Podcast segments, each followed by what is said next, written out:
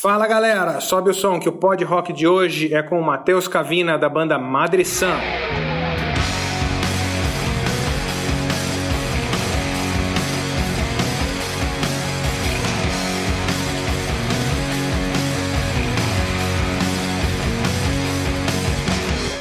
Eu sou o Neto Cruanes. E eu sou o Pim. E hoje a gente está com a ilustre presença do Matheus Cavina, nosso brother que veio direto de Londres, na Inglaterra, aqui pro estúdio sede base do Pod Rock. E aí, Matheus, beleza, mano? E aí, galera, beleza? Show de bola você tá aqui, cara. Valeu, eu que agradeço a presença aí, é uma honra estar aqui com vocês. A honra é nossa. É, o Matheus é um excelente guitarrista que tocou na cena aqui no interior de São Paulo por décadas. Arrumou as malas, foi pra Inglaterra e fez uma, uma não, duas, né? Belas bandas lá e a gente vai falar um pouquinho É. disso. Primeiramente, Matheus Cavina. O que é Cavina? De onde veio esse nome? Cavina é o sobrenome meu e do meu irmão, Eduardo, né? Nosso nome é, como todo brasileiro, tem um nome enorme. Tem, nós Ah, temos três é- é um sobrenomes. sobrenome de verdade, Meu de vocês. sobrenome é Mate... é- meu nome é Matheus Cavina Múcio Mortade. É três sobrenomes, né? Quando a gente começou o Cavina, foi quando logo eu saí de São José do Preto e foi, meus pais mudaram pra perto de Sorocaba ali, no interior de uma cidadinha chamada Cesário Lange, que é um paraíso também. A grande dificuldade de uma banda é você arrumar um nome legal, né? E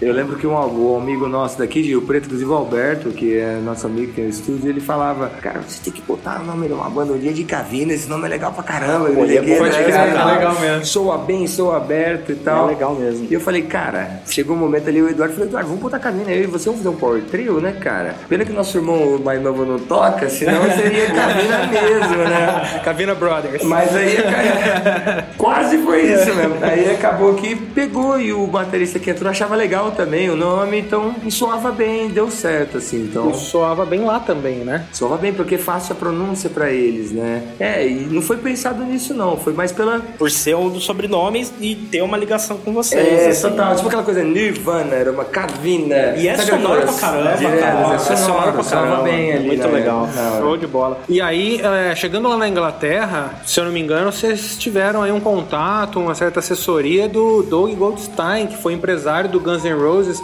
no auge do Guns N' Roses, lá na época dos Use Your Illusion. Foi mais ou menos isso? É, então, antes da gente ir, na verdade, é, o que rolou foi o seguinte: quando a gente começou o Cavina, a gente foi gravar um EP em São Paulo, né, no, no estúdio de Lamparina, dos brothers também de Rio Preto, Gutão e tudo mais lá.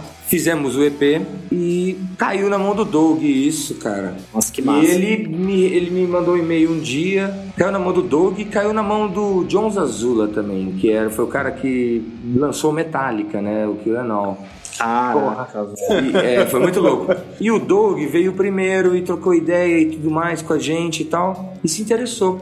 É, ele falou, não, eu quero empresariar vocês, eu quero fazer isso, aquilo. E a gente falou, caramba, né, que legal. é. Tanto que a gente começou um namoro antes e, com ele e a gente assinou. Meu irmão já estava indo pra Europa de qualquer jeito para fazer a cidadania. Não foi pra Itália, E o né? Doug tinha já falado, é, foi pra Itália. E o Doug tinha falado, ó, cara, vamos trabalhar a banda na Europa primeiro, depois a gente vem pros Estados Unidos e tal.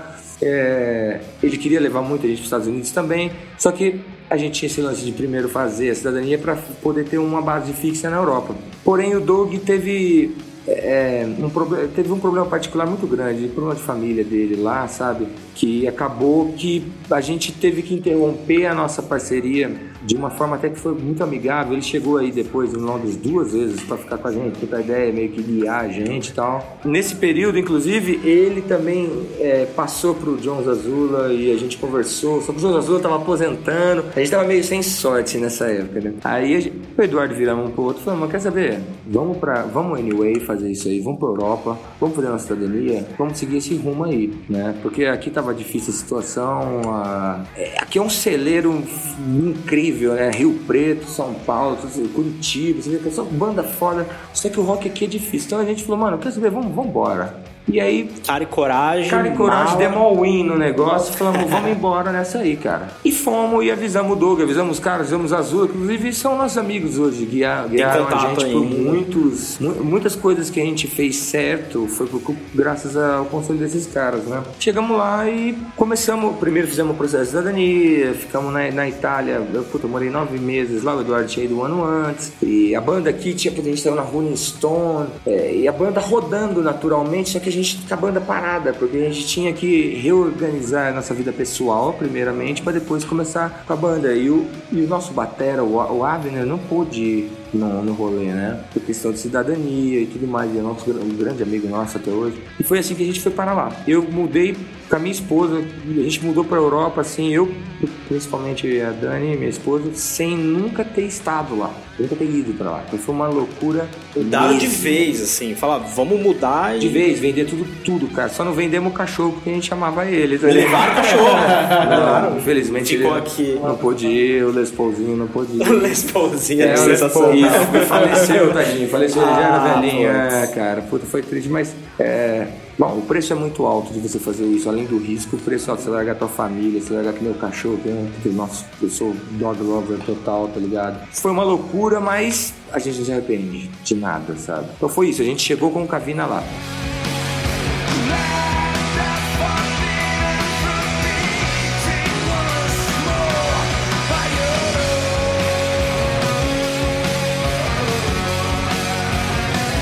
Muito massa saber da história, cara. E o que, que você sentiu, assim, de, de diferença da, da cena lá, aqui? Você percebeu que, que lá a coisa realmente é mais aquecida? Ou você percebeu que não era tão assim, que você deslumbrou? Como é que foi isso, cara? É assim, quando a gente saiu da Itália e chegou em Londres, também eu nunca tinha estado em Londres, né? A gente teve que se organizar primeiro, né? Eu e meu irmão tivemos que puta, trampo e tudo e fazer as coisas, porque a banda não, não, não tinha baterista, não tinha nada. Tivemos que começar a ir atrás de cara tal. Logo no começo, a gente já chegou e começou a. A gente foi fazer alguma coisa relacionada ao acústico, porque meu irmão tem muito essa, esse lance que é nosso do interior mesmo e de bandas que a gente gosta, porque por mais que a gente faz rock and roll, heavy metal, como a gente fez, marcou muito na nossa vida aqui em Rio Preto o lance do sertanejo real mesmo, que era o Tião Carreira, essas coisas. Inclusive, a gente usa afinações abertas por causa disso, que a gente queria ver como soava.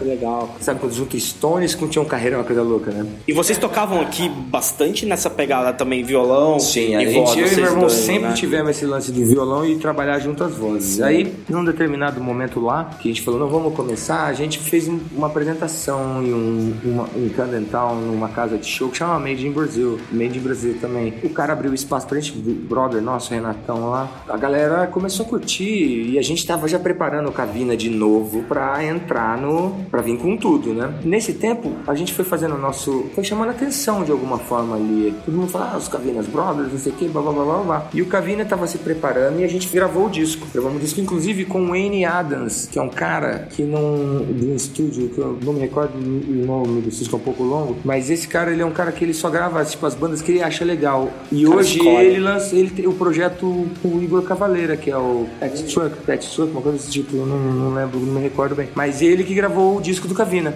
Nós gravamos o disco também em uma semana lá. E aí, a hora que chegou o ponto da gente com a banda pronta, legal ali, puta, começou a vir proposta, participamos de competição pra tocar no Bloodstock Festival. E nós somos a única banda, que era todas as bandas da Inglaterra. E a gente chegou na semifinal ali, chegou e a gente não passou. E todo mundo, até os caras, os próprios britânicos das outras bandas da área falaram, os caras falaram, mano, é uma injustiça enorme isso, porque faz um sentido, né? Vocês são brasileiros e é as bandas da Inglaterra que estão fazendo. Mas a gente chegou ali, fizemos amizade com um monte de banda, o pessoal respeitava demais. E o Cavina foi, foi, foi, foi num ponto tão legal. Só que eu e meu irmão, enquanto a banda tava indo, crescendo, a gente chegou a um ponto que a gente tava. Eu ia na casa dele e a gente pegava violão e tava tocando Allman Brothers, a gente tava tocando Blackberry Smoke, enquanto a gente conversava, a gente tava escrevendo músicas que o Eduardo virava e falava, cara, é, isso daí não, não dá pra gente usar no Cavina. Eu falava, mas peraí, então pera um pouco, como a gente vai fazer essa música? Não, vamos deixar guardado e tal. E aquilo começou a, a gerar uma situação onde eu,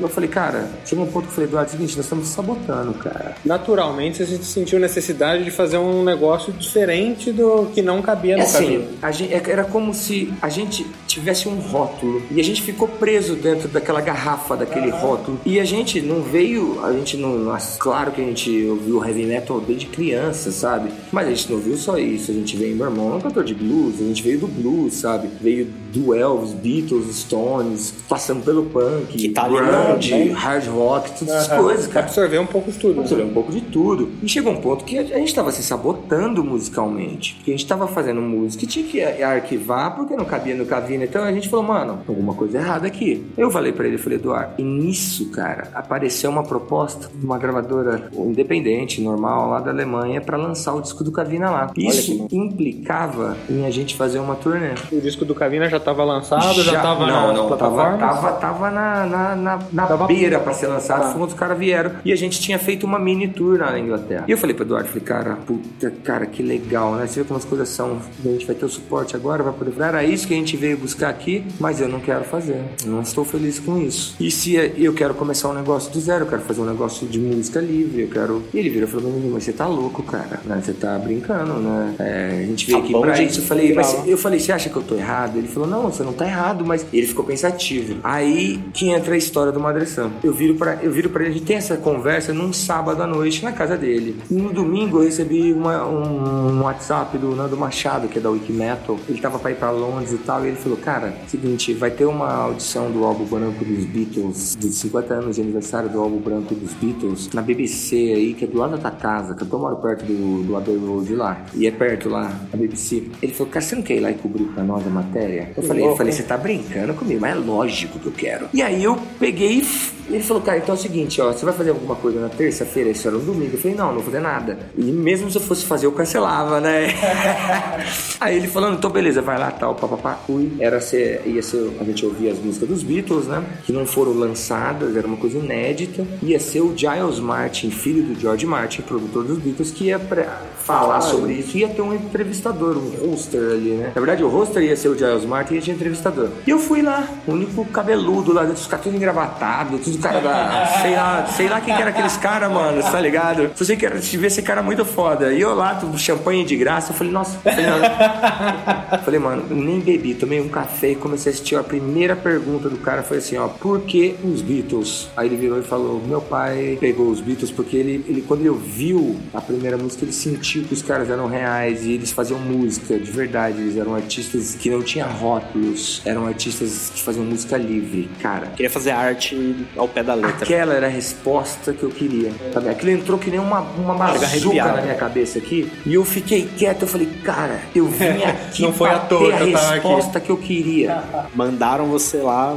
É, e que- eu saí de lá, até acabou a entrevista com o, George, com o Giles Martin, eu, eu fui lá, tava nem aí quem que era engravatado, eu fui lá na frente, eu falei, ó, numa boa, eu falei, ó, cara, primeira coisa, falei pro Giles, até uma foto com ele, tá no meu Instagram, eu falei, cara, foi um prazer enorme pra mim estar aqui, obrigado pela contribuição do seu pai e sua na música, mas hoje eu tive uma resposta da minha vida, graças a você. Aí ele olhou, deu um sorriso assim, bonito, simples, ele falou, cara, que bom que eu pude fazer algo por você, fico muito feliz por você ter vindo aqui, a honra é minha. Saí de lá, Cara, e um Não, cara que tem um cara. gabarito desse, ter essa humildade de falar um negócio desse. Cara, eu saí de lá assim, sensacional, ó, que cara. um liquidificador. Assim. Meu irmão já me ligou e falou: E aí, como é que foi lá o bagulho, cara? Não sei o que, você filmou? Eu falei: Filmei escondido, filme, vem ver.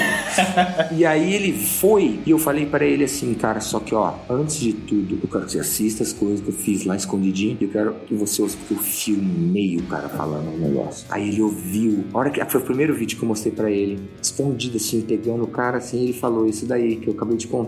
Ele olhou pra mim assim, o Eduardo falou: Cara, falei: É, então. Convenceu. Falei, então, e aí? Era tudo que você Ele precisava. falou, Matheus, vamos embora, vamos fazer isso. Você tá ligado que isso vai implicar a gente ficar sem renda, sem nada de música por um bom tempo, que a gente vai começar do zero. Eu falei, vamos, foda-se, cara, vamos fazer isso aí. Olha só, isso foi num final de semana. Terça foi essa audição, na terça eu falei com o Eduardo. Na sexta-feira, o Eduardo já tava começando a procurar trampo, porque sabia que a gente ia ter que, né? Passar um perrengue. É, e eu falei pra ele, eu falei, eu vou tirar três semanas ali, vou, eu vou ficar na tua casa, ele tava com uma cachorra pequena, eu fico lá compondo e eu cuido dela pra você enquanto você procura trampo. Ele morava bem, ele morava bem perto de mim. E aí ele chegou na- num dia lá, eu tava compondo, ele falou, cara, arrumei um trampo. E arrumei o nosso guitarrista. Porque eu falei pra ele que eu queria montar uma banda, tivesse um outro guitarrista pra gente poder fazer música livre, eu poder cantar Dá com mais ele. liberdade. Se pudesse ter piano, se pudesse ter três minas cantando backing vocal. Queria fazer um negócio que nem o Black Rose, que é uma referência. Falei, "Cê- falei, como assim? Ele falou, cara, peguei o trampo na No mesmo dia foi um cara lá que eu acho que você vai gostar de saber quem é.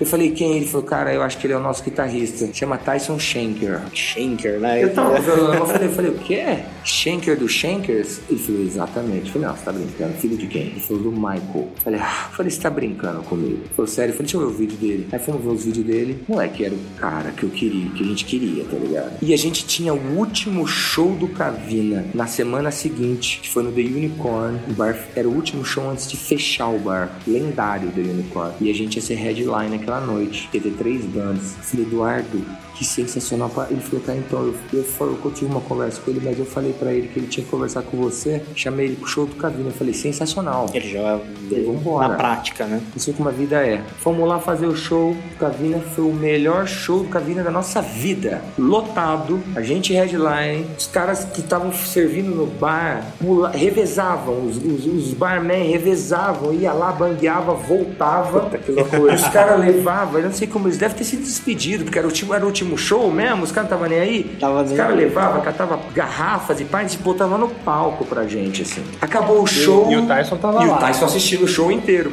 E acabou o show, o Eduardo falou, Matheus, esse é o Tyson, que eu te falei. Falei, e aí, mano, beleza, tal, pá, cara, meu irmão me falou, muito prazer. Ele falou, cara, que showzaço, adorei, cara, me dá o disco, vou levar pro meu irmão. Meu irmão conhece uns caras lá na gravadora que pode ajudar você, isso aqui. Eu falei, não, não, para, meu irmão, então, então meu irmão, o Eduardo, não conversou com você direito. Deixa eu te contar qual que é a Aí história. ele virou, eu falei, cara, esse aqui foi nosso último show. Ele falou, você tá louco? Vocês acabaram de fazer um puta show aqui, cara. Estão com o disco pronto, teu irmão falou. Eu falei, pois é, cara, a gente quer começar do zero. Aí eu contei pra ele a história dos Beatles lá que eu fui na- no negócio. Contei pra ele tudo que eu tava pensando e falei, mano, eu quero um cara que nem você. Você é o cara, mano. Ele falou, mas cara, eu tô faz quatro anos parado e eu tocava desistindo de música porque nada deu certo pra mim. Mesmo meu pai sendo Michael Schenker. Eu não. E ele é sobrinho, achei- ele sobrinho falou- do Rudolf, né? ele, sobrinho do Rudo. Ele falou, cara, eu nunca achei os caras certos. Eu falei, então, prazer, Matheus. E o Eduardo já se apresentou pra você, cara. Aí ele parou assim. Ty- arrepiei aqui. Não, sério, o Tyson é figura, né? Ele, ele, ele, ele parou assim, né? Britanicão com alemão, né? Friozão, assim, ele olhou assim pra mim. Aí ele falou assim: Você foi lá no negócio dos Beatles? Eu falei, é. Ele falou, qual que é o teu Beatle favorito? Eu falei, John Lennon by far, man. By far. Aí ele olhou assim, ele abriu um sorrisão, assim, abriu os braços e falou: Give me a hug, let's fucking do it.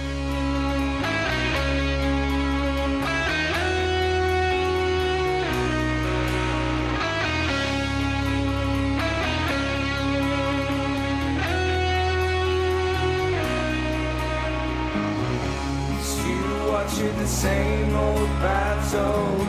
It's been fun and a deafening silence in my head. Seems sort of begun. It's been so Cena de Falei, filme. sério, sério. Falou, mano, vamos.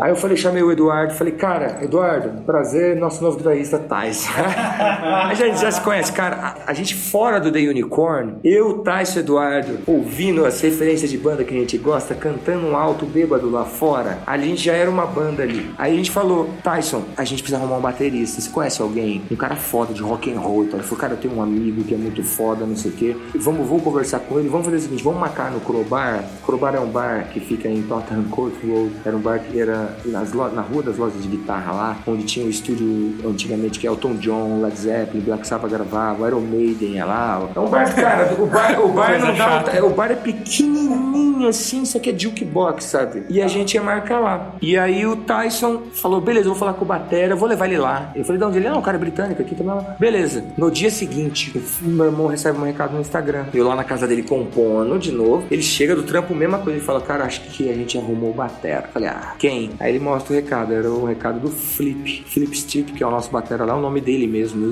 Ele era Batera Kiko Zambianchi aqui. Ele tocou com. Tinha tocado com o Trêmula, que era uma banda com o guitarrista da Pitty e tal, pá. E ele tava em Londres há três anos. E eu tinha conhecido ele em São Paulo, no Lamparina, na casa do Kiko Zambianchi, e meu irmão na- no Lamparina. E ele é um puta batera de rock and roll. E ele mandou um recado assim pro Eduardo: ó, Ô seus viados, vocês estão aqui em Londres, eu tô aqui faz três anos, cara. Vamos montar uma banda de rock and roll, cara. Livre, de som música livre. Ele escreveu a mesma palavra que a gente tava usando. Eu falei, cara, não pode ser isso. Aí eu falei pro Tyson, eu falei, cara, segura a onda com o teu batera, que tem um cara que é nossa cara. Aí a gente chamou o Flip pra ir na reunião no dia lá. Aí, cara, casou, assim. Deu liga. Foi assim, foi todo mundo se deu bem ali. Eu já tinha é, várias músicas escritas, porque eu que dei o start nisso, apesar que hoje todos eles escrevem, né? Inclusive o Flip, a gente todo mundo se junta faz, é, meu irmão escreve, o Tyson escreve. Mas eu- até ali eu já tinha pelo menos umas 15 músicas prontas. E a primeira foi Black River.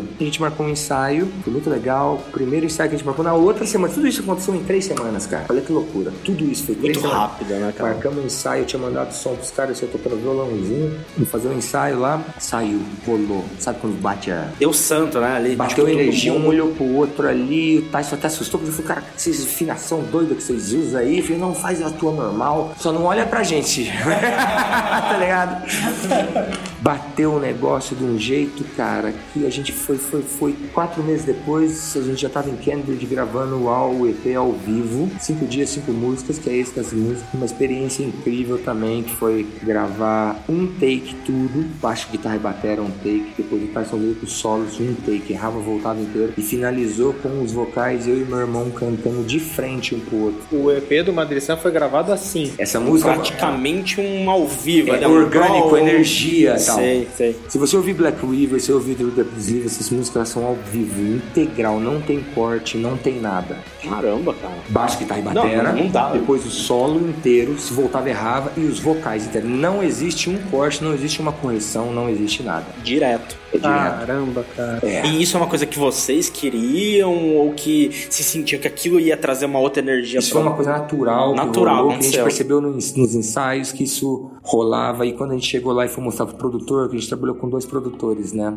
A gente gravou nos estúdios da Universidade de Cambridge, foi muito foda. E um dos produtores era o Bill Campbell, um americano, e o outro é o Matt Taylor, que é amigo do Tyson há muitos anos. Os caras são fera. E na hora de tava mostrando as músicas pro cara lá, que a gente gravou ao vivo do instrumental, na hora de pôr as vozes, eu e o Eduardo, o cara perguntou assim, ele já tinha ouvido, mas ele falou, como que é a música? E a gente cantou, enquanto a música rolava na sala de, de- de- da técnica, a gente cantou em cima, junto. Ele falou, não, vamos fazer, vamos, cara, tá louco, vamos fazer junto, cara, tá muito legal isso e tal. E aí fizemos, aí finalizou realmente orgânico o negócio, rock and roll com energia pra cara. Então por isso que tem, a gente tem um orgulho tão grande disso, pela questão de ser um negócio totalmente orgânico, rock and roll, natural, como era feito antigamente, sabe? E como as coisas aconteceram, né? E como é o as coisas- e foi muito rápido. Isso tudo a gente finalizou em final de julho essa gravação, que em cinco dias. Aí teve o período da mixagem, né, masterização e tudo.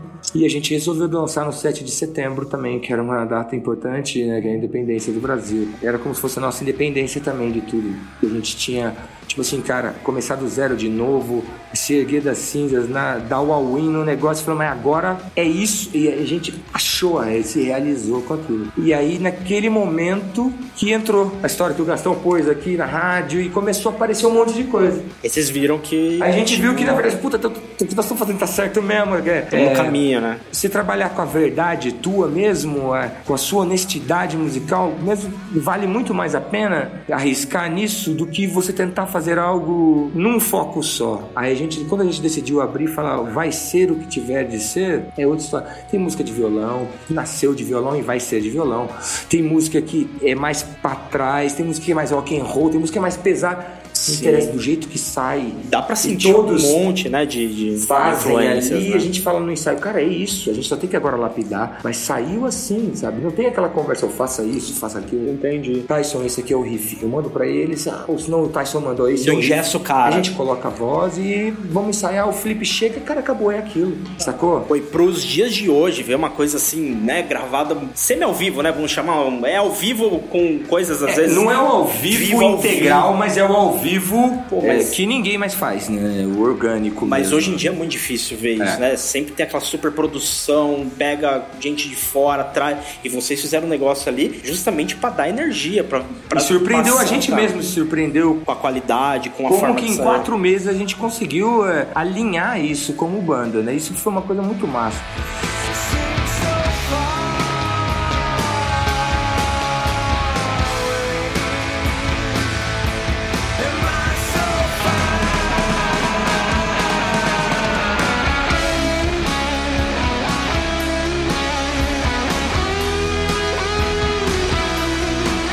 E aí rolou, né? A gente lançou o single de Black River primeiro. A gente não, a nossa plataforma é diferente que a gente costuma ouvir. Música a gente ouve muito mais em vinil, mas a gente precisava existir como banda, então a gente col- colocou no Spotify, pegou uma assessoria legal, tudo. É que o Tyson tem muito contato, né, cara? Então ele acabou. é, a gente teve muito direcionamento com relação a isso e aí lançamos dessa forma. E, e Black que- River, que tá no Spotify, ela, Black River é sobre Rio Preto, né? Black River é a primeira música que eu escrevi pro Sun e ela fala, na verdade, cara, é sobre uma história, é, é meu- meus bons momentos aqui.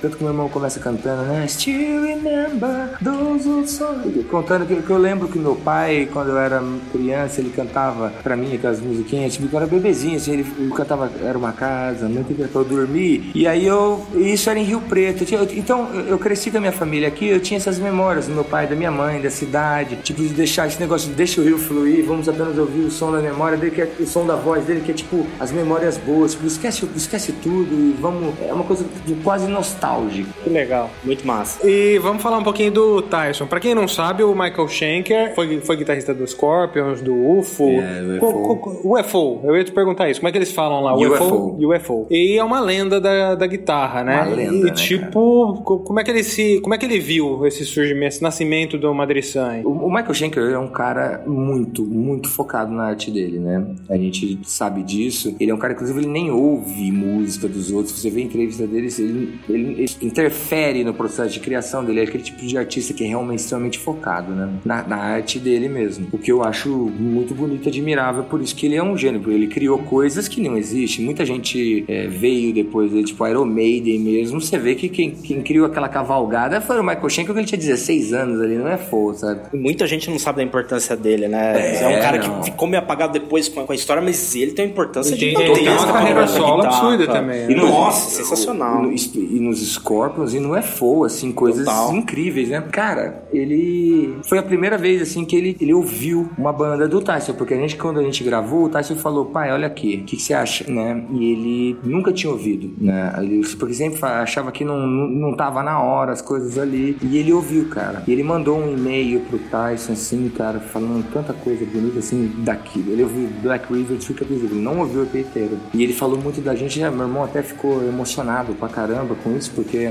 puta, não, é, não é fácil ser ouvido do, do Michael Shaker um negócio daquele. E ele, cara, ele basicamente ele a- acaba dando muitos toques e guia a gente em certas coisas. Ele e o irmão do Tyson, o Taro, que a gente conheceu, foi no nosso show, que é o tour manager do Michael Schenker, que é um puta cara, gente fina também, é igual o Tyson. Eles são, eles são pessoas maravilhosas, incríveis, assim, humildade, igual, igual nós, sabe? Sentar no boteco, tomar uma e Da hora. A gente endeusa nesses caras. é, assim. e eles são pessoas maravilhosas, simples, é, tanto, é, é tão bonito assim de. Você não imagina, a gente às vezes até esquece, sabe? Esse ponto é, pra gente tá sendo muito importante, porque o Michael Schenker tá apoiando, sabe, a gente nisso. Os caras da banda do, do, do Michael Schenker Group tá apoiando a gente, o Robbie McCauley, caras, eles compartilham, eles gostam pra caramba. Robbie McCauley, meu, um dos melhores vocalistas do mundo pra mim, sabe? Então a gente fica muito, a gente fica muito emocionado com isso e isso motiva muita gente, porque a gente sabe que tá fazendo um negócio que é, se esses caras gostam, porque esses caras criaram um rock, que fizeram a verdade do rock, se eles gostam, a gente tá no caminho certo, você tá entendendo? Nossa, com certeza.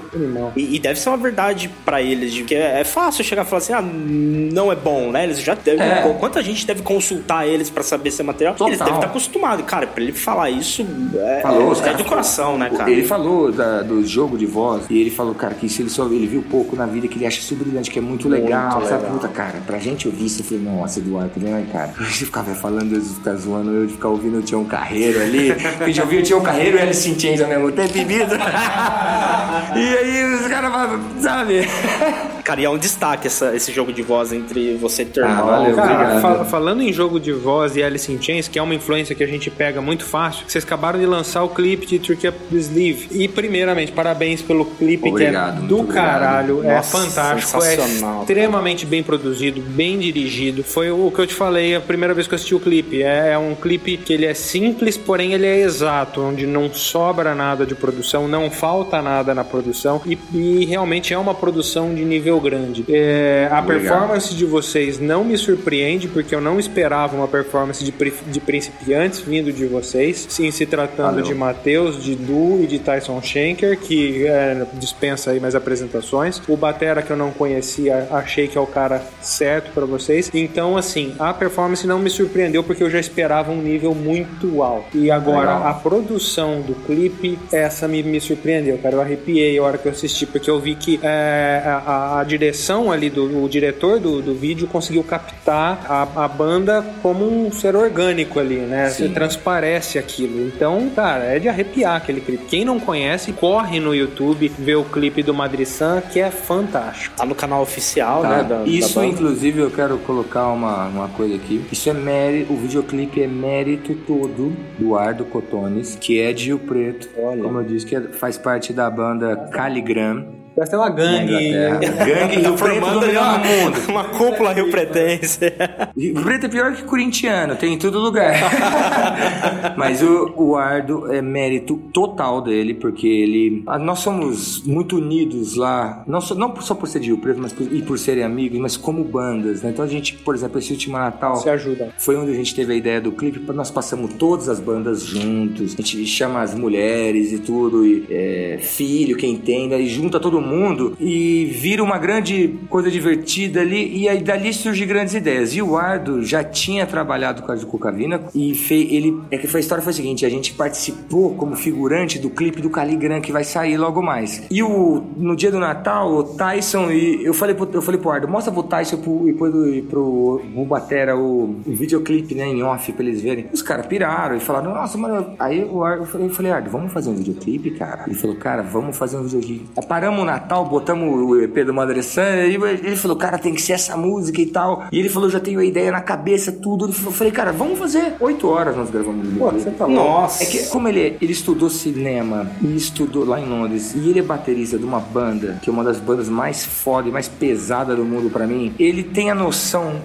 ele tem a visão do diretor e a visão do músico. Então Pegar o isso. momento certo. Você pode, só- você pode colocar ele numa, numa sala, de num banheiro, ele vai fazer um negócio legal, porque ele tem uma noção muito grande de, de som e de captação, de Captação de imagem. vídeo. então o mérito é completamente dele e com muito orgulho, mais um Rio Pretense nessa história, né? Pô, muito massa. E parabéns, na verdade, pra ele e pra vocês, porque Valeu. o, clipe sem a, a música, que é sensacional também, não seria Valeu, obrigado. Né, É. o que é, né? Então é muito bom de verdade, cara. E aí, qual que é o próximo passo do Madriçan? Vai ter gravação de disco, vai ter show? O que, que o Madriçan vai fazer agora? Olha, eu, o próximo passo nosso agora em maio a gente tem uma mini tour com uma banda que eu não posso revelar ainda porque ainda não estamos acertando certas coisas, assim, quem é a banda, mas é muito legal. Temos é, alguns shows já marcados que a gente vai anunciar em breve, independente de tudo Na Inglaterra mesmo. na Inglaterra mesmo. Estamos em busca, né? Estamos no momento agora em busca de se alinhar com é, empresariamento e gravadoras para ver qual é o passo certo, quem são as pessoas certas que podem dar um lançamento digno a esse EP e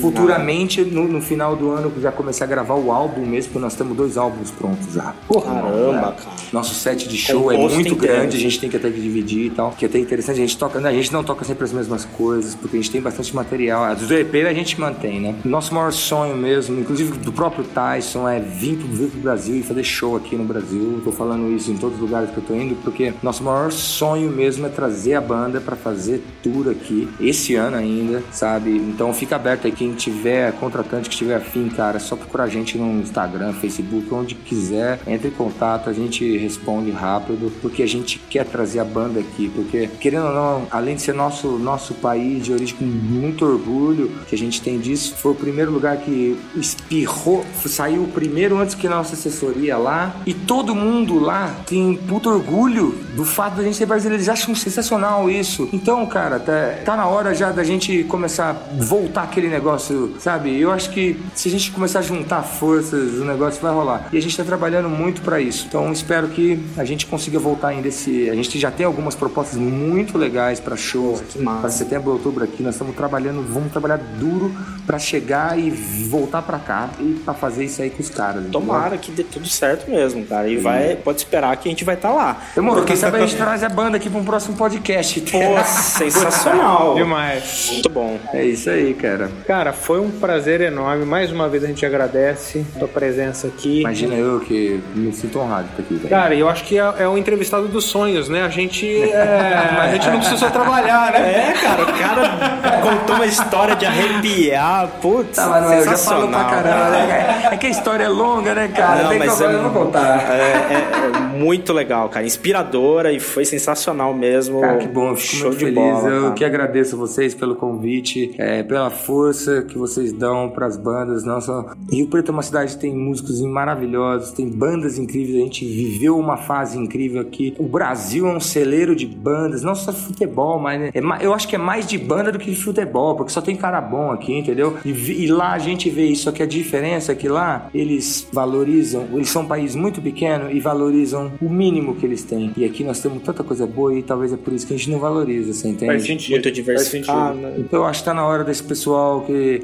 das casas de show começar a valorizar, especialmente o som autoral, porque é daí que se faz uma nova história. Com certeza. Senão a gente vai manter, uma hora vai acabar nossos ídolos e a gente vai ficar repetindo, repetindo alguma coisa ali, entendeu? Mais uma vez eu agradeço a vocês. Nós que agradecemos. Foi incrível. Sensacional. Muito bom. É isso aí, Pim. Não, sensacional, cara. Então, ficou aí a, a entrevista com o Matheus Cavina, da banda Madre Sun. Novamente a gente agradece aí a presença. E lembrando que vocês podem interagir com a gente lá no Instagram, Deixa lá seu comentário. Vamos ajudar a divulgar o podcast. E até a próxima. É isso aí, galera. Valeu.